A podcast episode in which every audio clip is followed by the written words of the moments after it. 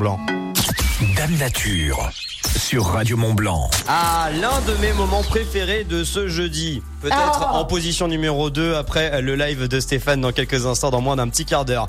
Mais on est tout content de te retrouver. Et, et moi aussi, je suis super Salut, contente Jess. les super leftos. Et j'ai de la chance Jessica. parce que je viens de participer en live au balance. Ça va être juste génial, quoi. Le live, euh, On voilà. va passer Donc, euh, certainement un bon moment. Donc euh, voilà, si vous avez une excuse à donner à votre boulot, bah vous dites euh, tout simplement c'est les super leftos qui ont signé mon carnet de liaison. Jessica, Oui. donc pour Dame Nature, euh, chaque jour on parle, chaque jeudi on parle eh bien des, de petites actions bien sympas faites par des associations, des, des entreprises locales et on rappelle qu'un snowboard non ce n'est pas qu'une pelle à neige, non ce n'est pas qu'un banc, un snowboard ça se recycle euh, aussi pour faire des boards, des boards de skate pour réduire l'empreinte écologique de l'industrie des sports de glisse notamment. Oui. Et donc recycler des snowboards en faisant quoi? Eh ben des skateboards, tu viens de dire. dingue. Des skateboards éco-responsables. Adrien et Vincent récupèrent euh, les snowboards hors d'usage, amenés à être jetés, et ils sont nombreux d'ailleurs à, jeter dans l'industrie même du snowboard.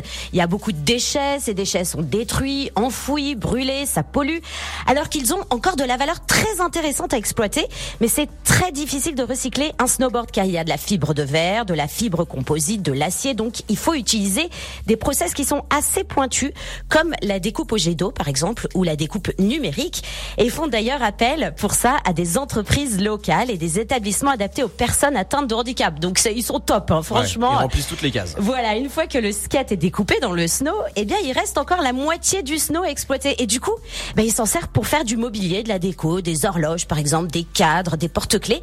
Et donc, ils arrivent à récupérer 100% du snowboard. Donc, C'est beau. Zéro déchet pour eux sur le snowboard, c'est un bel accomplissement. Noc, pour aller plus loin et rester euh, dans la même éthique, eh ben ils utilisent des cartons et papiers qui sont 100% recyclés, fabriqués en Isère. Donc c'est vraiment local. On écoute Adrien Regui, cofondateur de Knockboard.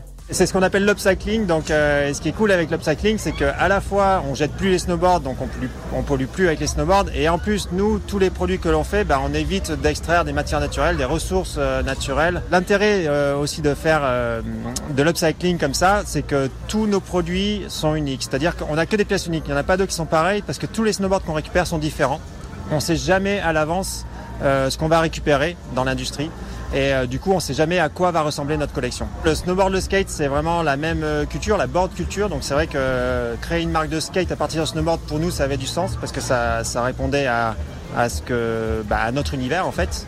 Et puis même les objets déco qu'on fait, eh bah, il y a un petit clin d'œil au snowboard, il y a un petit clin d'œil qui donne un, un petit esprit montagne à l'intérieur des, des maisons qui nous nous plaît. Et j'espère que ça plaira aux gens.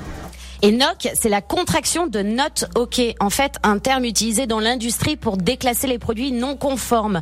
Voilà, l'atelier est à Grenoble, donc tout est fait là-bas, dans les Alpes, on adore. Il y a une dizaine de marques françaises et internationales aussi qui leur donnent euh, bah, des snowboards à recycler.